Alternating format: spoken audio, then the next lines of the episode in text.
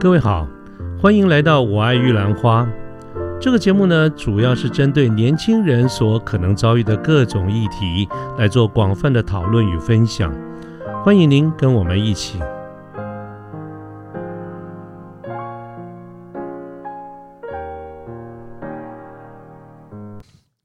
呃，各位好，我是卢天记。现在是民国一百一十年的三月十一号星期四的下午。那么，我们的我们的节目呢，在过去谈了很多方面的这个主题，其中大部分我们集中在职场上面，而且许多的时候的角度都是从呃比较属于呃入门或者比较基层的这个员工的这个观点来看，在我们工作中所发生的一些点点滴滴。但是在后来呢，我们也逐渐的把一些的角度去挪到在管理者的这个。角角度来看，怎么样在职场上哈，这个呃能够做好这些管理哈？那么呃，今天呢，我们就延续的这个管理的这个角度来继续探讨一下，在管理上面该注意哪些事情啊？过去我们所谈到的很多的主题，其实都从呃。一般我们讲的是比较光明面、比较正面、积极的这个角度，因此会呃谈了很多跟制度、跟呃绩效评估标准有关的一些一些方面。那么，但是呢，有光明面，自然就有黑暗面。所以呢，我们今天想多谈一点，仍然谈到这些管理，但是就从比较负面或者比较黑暗面的这个角度来跟各位探讨一下。我我觉得它是一个存在的事情，所以我们就勇敢的来面对任何的事。情都存在所谓的黑暗面，那么这个管理上的一个黑暗面，我们不管在古代或者现在都存在。在古代呢，它其实就是帝王学，或我们讲帝王心术，或者我们讲育人术，驾驭的驭哈，就是做皇帝的怎么驾驭臣子。那么如果我们在这样子的一个概念跟做法放在现代的企业管理里面，我们讲的就是领导统御。其实讲的是同样的一件事情，但不管你是从呃古代或者是从现在这个观点来看，管理都是不容易的事情。各位看到很多的历史的小说或者历史剧，不管它中间有没有一些扭曲了哈，我们都可以看到它都围绕着人性这边在打转。那现在的企业管理，当然除了公式之外，实际上也有跟人高度相关。的这些这些事情哈，管理本身并不容易。那么这个不容易呢，常常会呃归注在哪哪几个方向呢？一来就是管理上面需要的一些资讯、一些讯息；另外就是人的这个问题啊。今天今天我想这对于这两点，我大概都跟大家提一下。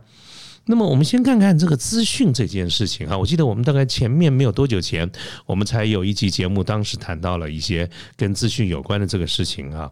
那那这个管理上面需要资讯这件事情，在古代啊，其实是很困难的。各位知道，这个国古古代的帝王，古代的这个君主统治国家，不管那个国家大大大小小，那个地理。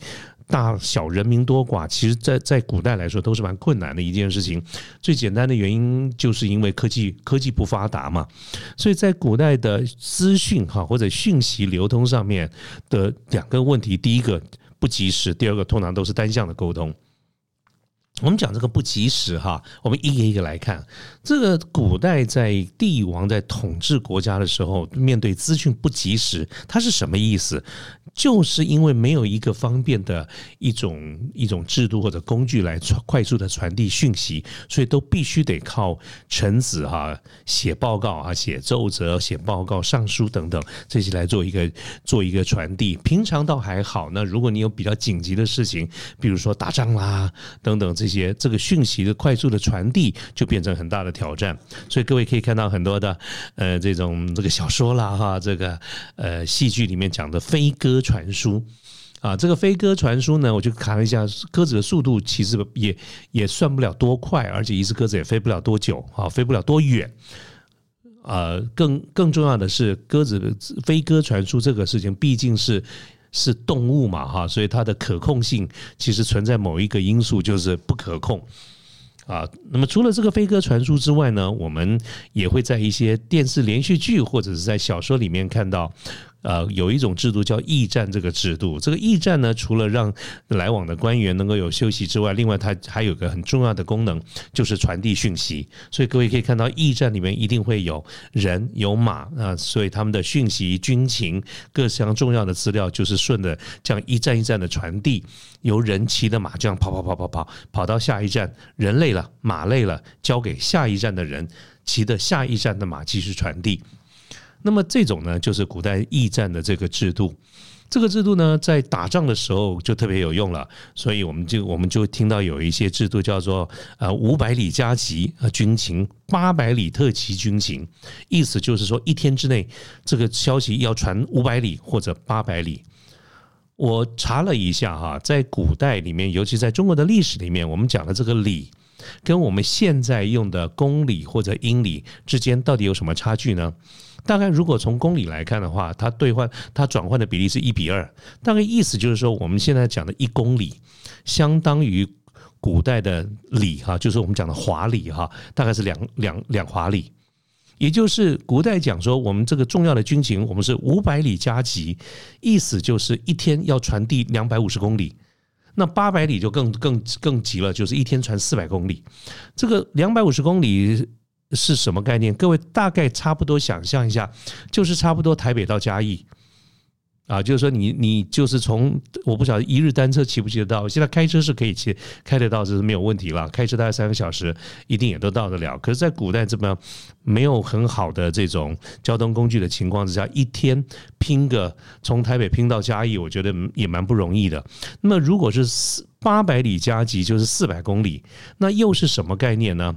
给各位一个数字做参考哈，就是高速公路从台北到嗯高雄左营这边大概三百七十公里，简单讲就是一天要跑一条高速公路啊，所以不在古代里面，在资讯的快速的这种传递上面，面对这样大的一个挑战，他就算一天跑了五百里、八百里。其实已经算是很了不起了，更何况这个付出的代价真的是不得了。各位知道，像这种五百里加急、八百里加急这样跑一次下来，好人仰马翻，可能人也是疲倦不堪，甚至马都可能会有一些损失。可是，在古代呢，这些人命跟马命都是不值钱的，在这种这种集权的君主统治制之的的制度之下呢，牺牲人、牺牲马，这是毫不亚异。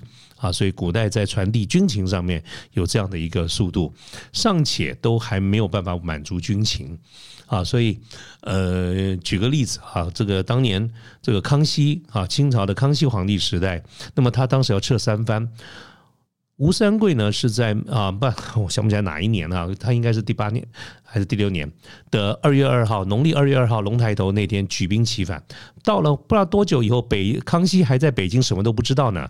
等到这个康熙在北京知道说吴三桂反的时候，吴三桂在南方已经打下一片天来了。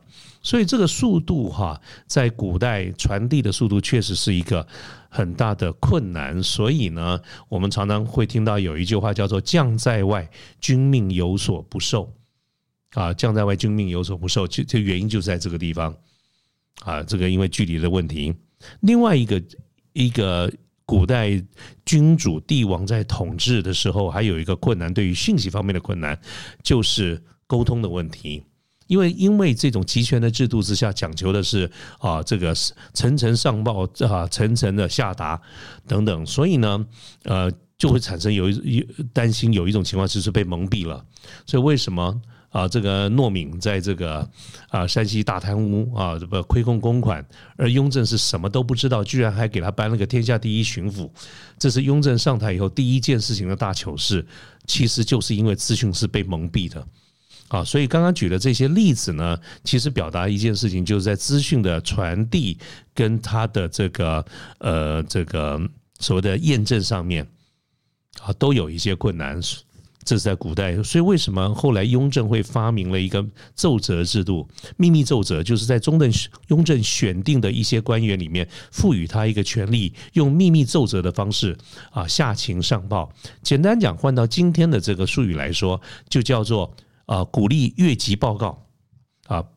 欢迎打小报告，就是不一定是要经过你的主管一层层上来。其实雍正就是被怕被蒙蔽哈，这个怕被蒙蔽这件事情，对于一个帝王，对于一个君主啊来说是非常重要的事情。原因是什么呢？是因为大部分的这个君主其实。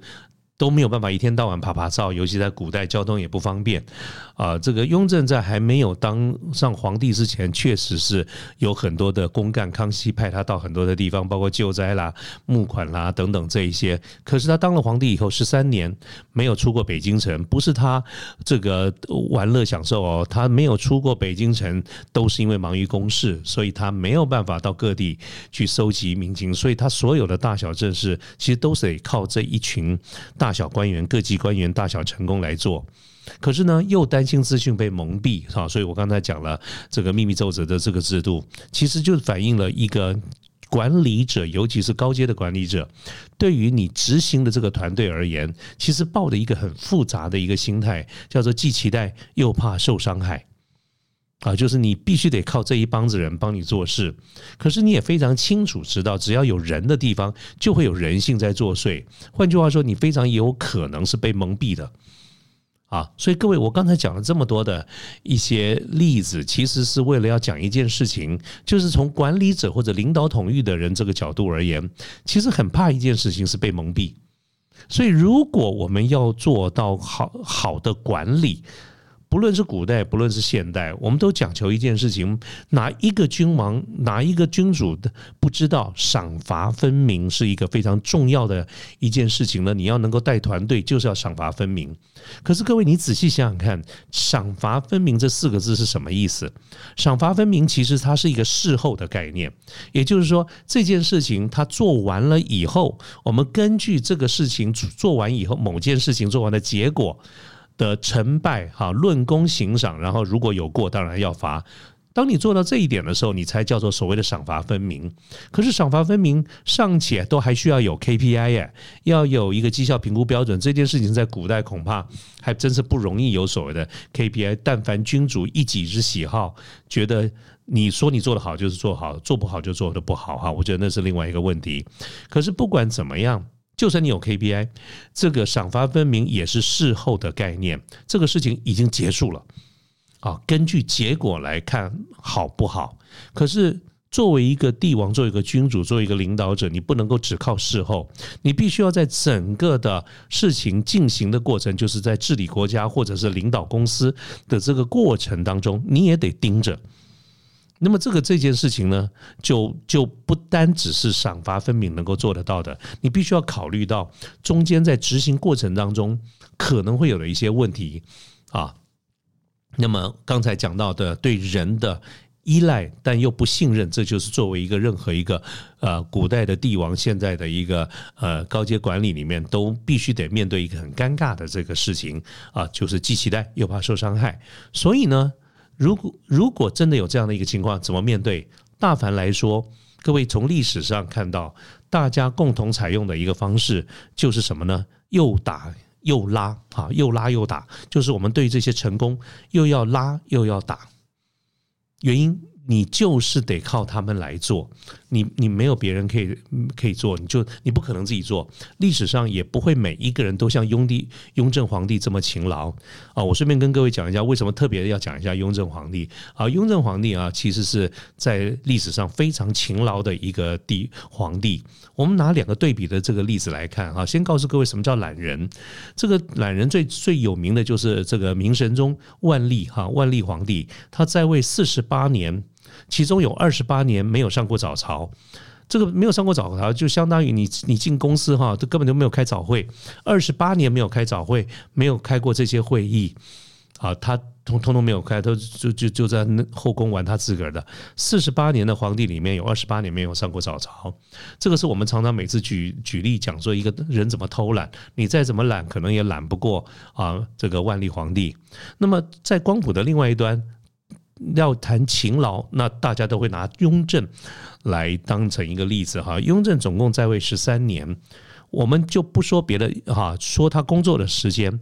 雍正一天睡觉睡四个小时就是两个时辰。在古代呢，一天是十二个时辰，一个时辰相当于我们今天的两个小时。所以雍正一天平均大概睡两个时辰，就四个小时，剩下来的时间全部都在工作。这就很像我们很多年轻的朋友在外派的时候哈，这个外派，然后有的时候回来台湾，我们大家有机会吃吃饭，和聊个聊聊天。我几乎听到的就是他的一天，就是只要是醒的时候，都都在生产线上面，差不多就是这个感觉。雍正只要是醒的时候，几乎都在在工作。而作为一个皇帝，最大的工作就是批改奏折。那么这个是有历史统计资料的哈。雍正在位十三年。他留下来的奏折上面的字数，他总共批了一千多万个字哦，一千多万个字，所以后人有帮他算了一下，这十三年啊，算下来平均他一天批改奏折大概写了八千个字，请各位注意哦，是用毛笔写八千个字。各位现在用 email 回啊，你你每天在回 email，大概就是你你头尾也懒得写，也不写 to 也不写 from 了，你就直接写内文。你一天有写到八千个字吗？我觉得 这个不太可能啊！而且用电脑打字多快啊！可是呢，雍正时代他是写毛笔字的哦，他一天可以回平均来说每天写八千个字啊！线上的各位，就算你一天写了八千个字，你第二天也写，也还写八千吗？第三天还写八千吗？我相信答案绝对绝对是没有的。换句话说啊，顺便就讲一下，你我都没有雍正勤劳，所以下次你觉得你很累的时候，就想想看，在啊这个呃这个这个一两百年前，有人每天工作二十个小时，这一辈子写了一千多万个毛笔字，你写了多少？好，讲远了哈，来，我们回过头来讲哈，就是说像这些都不足以确保成功，所以对于领导者很重要的一件事情，就是怎么拉，怎么打。你的 team member，你的你的团队，又要拉拢他们，又要打击他们，所以这就是我在一开始的时候，我们讲的所谓的呃这个黑暗面，指的就是这件事情。那么这个黑暗面里面呢，就要就要牵涉到啊人性，我们是怎么样去控制这个人性？所以今天呢，我要跟各位讲两个小故事啊，都来讲说我们怎么样去分化我们的团队。各位一听到说。你们搞错，是你自己的团队啊？为什么要去分化？所以，我这就是我说，我们必须得面对一件事情，即便是自己人，我们都不希望他太过于团结。因为作为一个 leader，作为一个领导者，不管是皇帝还是现在的呃总经理或者副总，如果我们下面的人是一团和气，或者是一片的一一团的和睦。当然，我们可以说这样子在组织运作上有它的好处，可它必然也产生了一个这个弊端，就是彼此互相 cover，失去了制衡。所以，领导者为什么我们刚才讲说又拉又打，就是我们要拉拢他，并且打击他们，不能让他们太团结。这件事情为什么我说它是黑暗面？是因为我们必须得做，一定要做，但是又不能够拿出来讲，而且也绝不承认这件事情。啊，所以啊，今天跟大家分享的就是在这种黑暗面情况下，怎么怎么分化你的团队。当然了，举的这个例子还是从这个古书上举的这个例子，也不完全的能够适用。各位稍微要做一点调整。那么至于现实生活中的例子，你就自己去想。那么今天跟各位讲两个简单的这个故事，还是一样啊。第一个故事来自于《战国策》，这个《战国策》在秦策里面有一篇文章叫做《秦公邯郸，天下之事何中相聚于赵》。嗯啊，最近讲的都是秦哈，因为秦朝各位知道，他从昭襄王开始啊，逐渐的崭露头角，过慢慢的累积国力，也开始逐渐的形成秦国一个一国个一个秦国对抗六国。的逐渐有这样的一个情势，从昭襄王开始的哈。那么在昭襄王的时代呢，他有一天啊，这个忽然想想又要去打赵国了，所以打赵国的那赵国的。呃，这个大家各国当然就会一起来商量商量怎么样对抗这个事情。所以在那次的事件里面呢，天下所有的这些测试，就是这些啊所谓的专业经理人呐，这些纵横家、这些谋士们，他们都都聚集在赵国的邯郸。赵国的邯郸呢，就是呃赵国的首都哈，所以有一个成语叫做邯郸学步，就讲的就是邯郸邯郸人走路是特别听说这么漂亮，所以人家会学着走路。那么在这个时间点，因为秦国又听说要打打赵了，所以天下的测试啊，大家通通聚在邯这个邯郸，都在讨论大家六国怎么连横来抗拒强秦。那这个时候呢，当然对秦就造成一个很大的威胁，所以这个昭襄王啊，当时就对他就对着当时的这个宰相叫做范睢哈，范睢又在我们前面几集的节目也出场过，他就说怎么办？现在有这个情况哈，六国联合，我们秦该怎么面对？那范睢呢，他确实是一个很厉害的人，他就跟呃赵襄王讲说：“哎，大王你就不用担心啊，这件事情让哦做臣子的我来想办法，我有办法让他们土崩瓦解。呃，我会怎么做呢？大王你仔细看，我们秦国啊。”坦白说，我们对天下的这些测试们哈，我们其实是没有什么恩怨的。这些人跟我们秦国是本身来说没有什么恩怨。他们要什么呢？他们之所以会聚会来共同商讨怎么样对抗我们，主要还不就是为了自己升官发财？所以呢，这是非常好搞定的。大王，你看看我们宫殿外面我们自己养的这些狗啊，啊。你看这些狗的睡觉的睡觉的，就站在那边站发呆的发呆的，走来走去的啊，等等，这些都有，彼此之间相安无事啊，他们都没有什么争执。可是大王，你看我现在怎么样让他们啊这个吵起来啊？我们只要呢把屋这个这个这个面对的这一群狗，我们就对着窗外，我们丢一个骨头出去，所有的狗全部都会跑过来。然后呢，呲牙咧嘴，彼此相争争咬，就是为了抢那个骨头啊！为什么是这个道理？简单讲，就是大家在争夺利益嘛。所以大王，这就是我的策略啊，让这些天下的测试们自己乱成一团，争夺利益。周襄王说：“行，没问题，就照你这样子办。”你要怎么办就去办。这个时候呢，范睢哈这个秦相，秦国的首宰相范睢，他就开始行动，他就派了手下的一个人叫唐睢，他用车子载了一堆的美女啦、乐团啦、乐队啦，并且给了他预算五千金。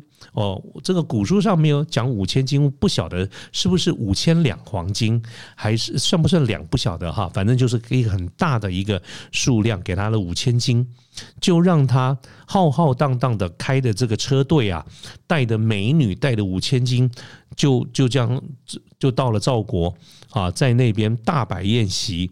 啊，大大的宴请这些天下聚集的这些这些测试们，就跟他讲说意思，就请他们大大家来吃饭啦，并且也不断的去洗脑，就是说，哎，我们跟跟你们也没秦国也没有什么跟你们没有什么利害关系嘛，来来来，大家都大家也别吵，都来吃饭，来来我们这儿吃饭，而且在这个宴席当中呢，就说，哎，谁有办法来拿这个黄金呢？就好，我们就给他，意思就找尽了各种的理由，把这五千金散出去。散出去以后呢，当时这些各国的这些测试哈，其实在第一次这个呃聚会的时候，这些首谋大家聚谋聚集在一块，准备要攻秦的人是没有拿的。可是因为刚才讲这个唐衰，他找了随便找了一堆的理由，反正就是尽量给，就这样大量的撒那个几千金啊，很多人不相干也拿到了啊，就是这些人呢就开始为秦国说好话。所以慢慢慢慢的哈，就是没有多久，就跟唐睢这个秦国的特使唐睢啊，就变得跟兄弟一样，很很默契啊，这个很很这个亲热，而且呢，帮秦国说好话，也跟这个呃不断的在鼓吹啊，干嘛？大家都是呃周天子下的诸侯国嘛，干嘛没事要去打人家嘞？啊，所以呃，已经起了一部分的这个作用，看起来就觉得不错。那这件事情呢，这个唐睢回报给应侯，就是秦相范睢的时候，范睢说：“Good job，做的不错。你这次呢，在秦国做的很好，没有关系。你这个发给这个奖金，这个五千金啊，给谁啊？随便，我我也不问你是谁啊，只要把它送出去都 OK。来，你现在做第二件事情，你就是再拿个五千金哈，再给你五千金。”你再同样的再去发，于是呢，这个唐睢呢又拿了第二批的五千金，他又去赵国做同样的事情。这一次效果就非常的明显了。其实第一次就非常明显啊，第一次就已经明显，只不过只不过就是说这个呃，当时密谋就是大家呃联合起来要攻秦的这些所谓的这些谋士，他们没有参与。可是当唐遂第二次再去的时候，一样大撒钱呐。这个五千金还没有发完，还发不到三千。啊，所有的包括当时天下的谋士，全部都开始争夺起来了。意思就是说，第一次的这个狂撒钱，很多人看在眼里，啊，不好意思出来。第二次全部都下来了，因为第一次拿到钱的人也没怎样啊，秦国也没有特别的要求什么事情啊，反正就是各种名门，他们都享受到好处了。所以这些当时在一些能人、一些厉害的谋士。本来是要帮这个六国来做中横，这个这个联联合对抗秦国的这些，看到了第一批人拿钱都没什么事，他们也下来参与哦，所以就一群人就开始在抢第二批。所以刚才有讲过，这个唐衰啊，他这个第第二批的五千金还没有发到三千，天下已经是大乱了啊！就是的各国的谋士的眼里就不再去谈怎么样合纵连横了，大家都在拼命的找各种的方式来抢这个钱。其实各国的联横哈，就是合纵合纵这件事情，其实就这样子，几乎可以说是哦，这个云消雾散就没有了。这整件事情几乎就像是就像是这个范睢刚开始跟昭襄王所预测的一样，这些狗啊，殿宫殿外面的狗，各啊站的站，坐的坐，倒的倒，睡的睡，闲逛的闲逛，没事的。可是呢，真的丢了骨头以后，他们就抢在一块儿。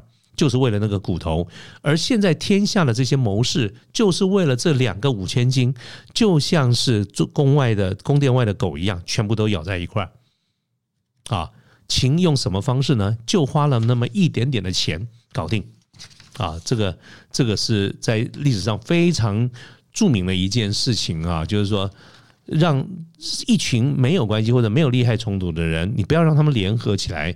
最好的方式就是造成内部的一些冲突。当然，这个内部冲突，因为这些各国的谋士本来也就不叫做一个国不一个团体，他们就是让他们之间能能够不联合起来。最重要的就是给他们的利。更何况除了利以外，还有美女，还有还有这个什么音乐啦，各种的享受啊，大撒钱绝对有用，啊，绝对有用。啊，这是非常有名的这个故事哈，题目是“秦公邯郸，天下之事，合纵相聚于赵”。啊，这是第一个我讲今天跟大家讲的故事。那么除了这个故事之外呢，另外我想再多讲一个故事，一样也是呃古人的故事。这个故事呢叫做“二桃杀三士”。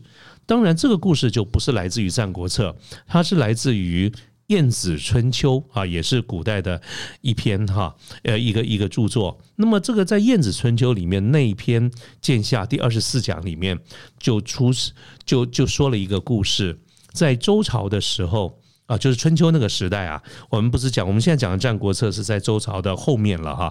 那战国时代前面有个叫春秋啊，春秋五霸。在战国春秋时代呢，齐景公，齐国的君主齐景公，他的。部下有三大部下，是三员大将：公孙接、田开疆、古冶子。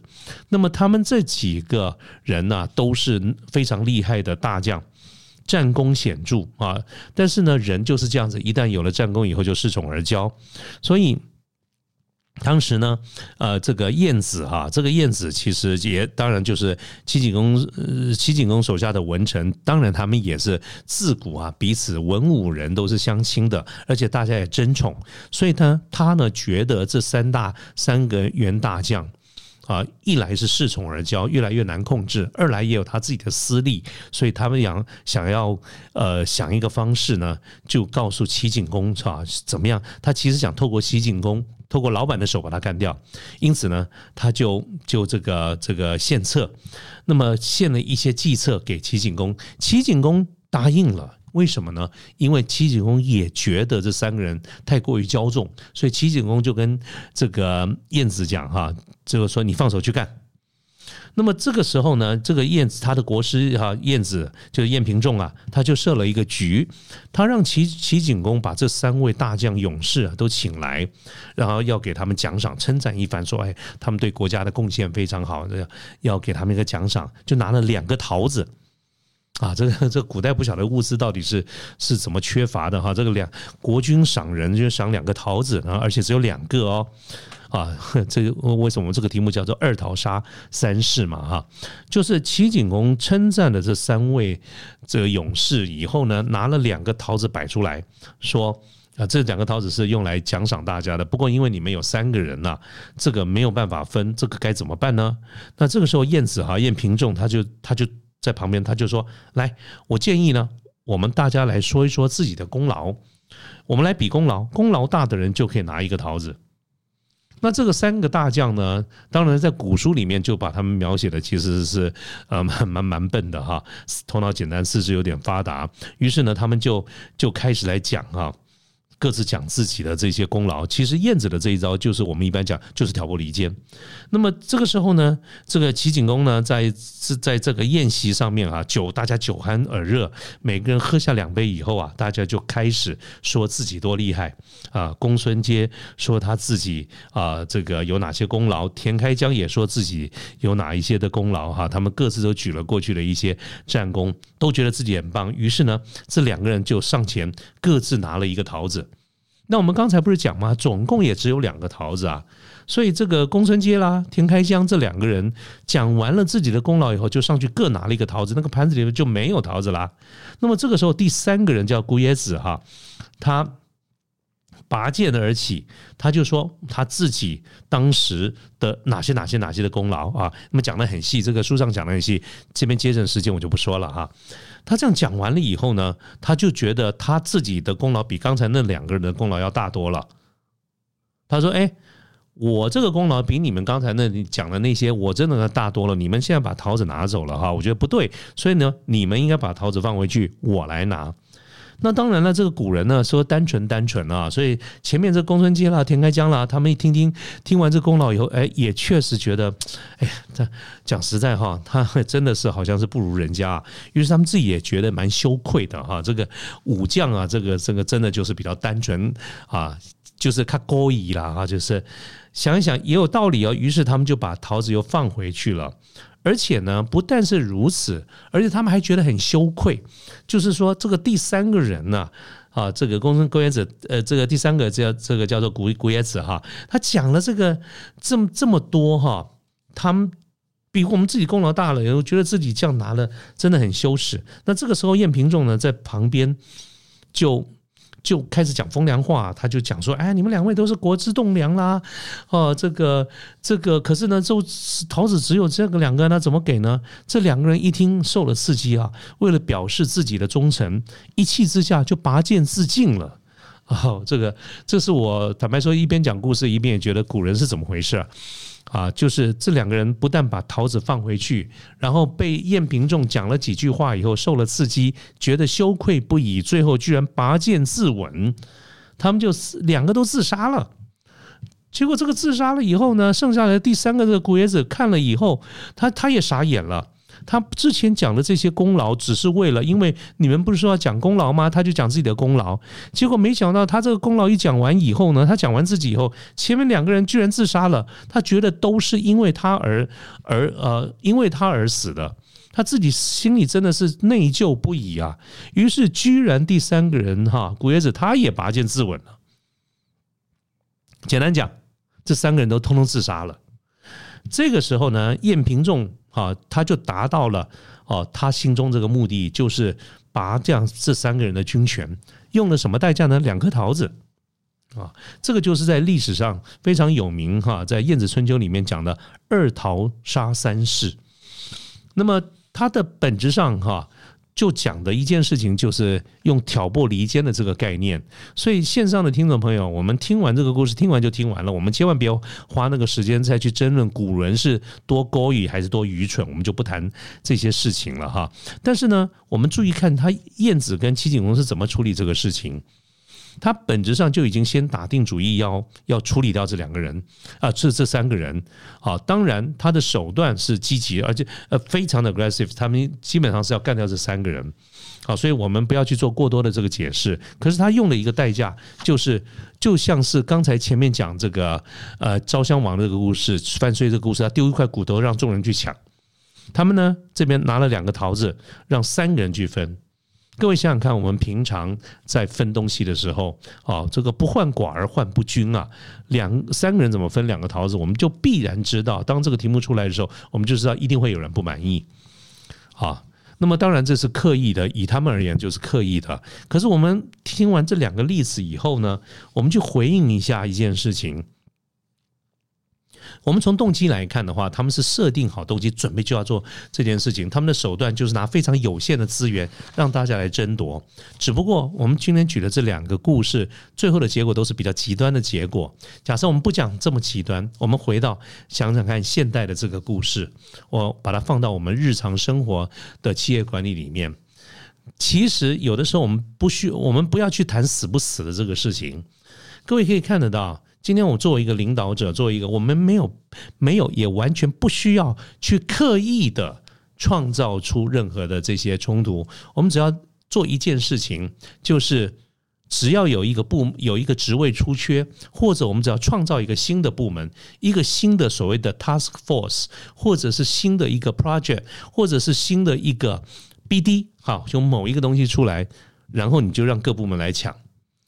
大家自然就是为了要抢这个抢这个位置，因为在职场上面，毕竟名跟利是紧密相随的，我们自然就有办法造成让一些部门之间因为竞争而会有一些紧张的这个局势。只不过呢，我们要控制它。当然，现代的人也不可能傻到说，呃，一个职位没有升到自己，我们就自杀了，大概不会是这么笨的了哈。但是呢。呃，各位可以看到，我们要作为一个领导统御的人，我们不单要敢敢给给奖赏，我们要去设这些局，就是让大家来竞争。当然，美其名，我们就说这是一个良性的这个竞争。啊，这个是我觉得，不管在古代在现代，我们都是要面对一件事情。我们整体上来讲，今天谈的这个事情，不就是讲吗？论功行赏是一个事后的概念，那在整个过程中，你怎么样去驱动？你的 team member，你的团队，好往前一起努力，而不是彼此的联合起来。只要只要团队之间的联合，其实，在上位者就多多少少心里是有一点忧郁的。忧郁什么呢？忧郁到我可能不知道事实的真相啊。好的方式就是让大家竞争，竞争的方式就是抛出一个后康哎，不管是知名或者是利啊。各位可以看到很多的公司。每年除了你的薪水之外，啊，每年或者每一季度或都会有所谓的奖金制度 （profit sharing） 等等，它就是这个意思啊。这个呃，平常呢，你的薪水可能就是固定的薪水，但是你为什么要努力呢？或者为什么有什么方方式让你继续努力呢？就是一段时间，我们就设一个桃子，不管这桃子是几颗桃子啊，就是那么两个桃子，所有的部门各个 BU 来抢。论功行赏，这样子我们才有可能去驱动各个 BU 的头，各个 BU 的 head，想办法去 squeeze 去挤压大家，用更多的工时、更多的 output，然后呢，用更少的费用。所以预缺不补，或者是啊，请你多担待。我们要让预缺不补，是不是就降费用？那么降费用的方式就是让你多担待一点，那让你多担待一点的方式就是称赞你，你有一个非常美好的前途，你可以的，你一定做得到的啊！你现在啊，你的努力，公司一定是看得到的，等等这一些啊。那我想这些例子呢，我不就算不举这么多的例子，各位也非常清楚，在我们的工作中，我们常常碰到，我们跟主管啊，不对，主管会跟我们讲这些话。好，那各位，当你听到这些的时候，可能线上的朋友问说：“那我们该有哪一些应应之道呢？”呃，坦白说，我们我对这件事情来看的话，我我觉得没有什么所谓的应应之道，你就努力干就对了嘛。今天你只他今天的关键点不是你有没有打像打乒乓球一样，人家打过来一招，你有没有一招可以回过去？我觉得倒不是一个重点，在工作上也不会每一件事情都像乒乓球一样。所以，如果你要彻底根治或者彻底面对这件事情的话，在我来看，那就是一条路，就是你要爬上到爬到那个给人家桃子的那个位置，而不是在想我们用什么样方式来争那个桃。只只要你参与着去争夺这个桃子，你基本上那个嗯，你就属于被动的，那个主控权、游戏规则是别人在定的。所以，呃，千言万语其实要表达的一件事情，就是说，当然就是说，你唯一要能够能够避免这种情况，就是你不可能避免这种局啦。那你要避免这种情况，就是站在那个设局的人，而不是去参与局的人，哈，就是呃想办法爬上去吧。啊，那我我觉得大概顶多就是勉强来说，可能算是一个 solution 哈。所以今天呢，跟各位讲的呃聊天呢，当然也都是我个人的一些主观，也只反映了我部分的一些经验哈。所以各位可以听听当故事，也不用把它太过于严肃当成真理来辩论。我觉得这些我们都不存在辩论的这些必要跟这个呃不存在它的一些基础哈。所以大家听听就好了。好，那么这个就是今天呢想跟大家谈到每一个。做领导者的，包括哈黑帮也是一样嘛。做大哥的，我们都知道怎么样让小弟们啊自相残杀，然后你们才会来听命啊。这是一个术的概念啊。不管你是黑道白道，不管你是古代现代，基本上的概念不会差到哪里去。好，今天就跟大家分享到这个地方。OK 啊，那呃时间到了，差不多了哈。那各位拜拜了。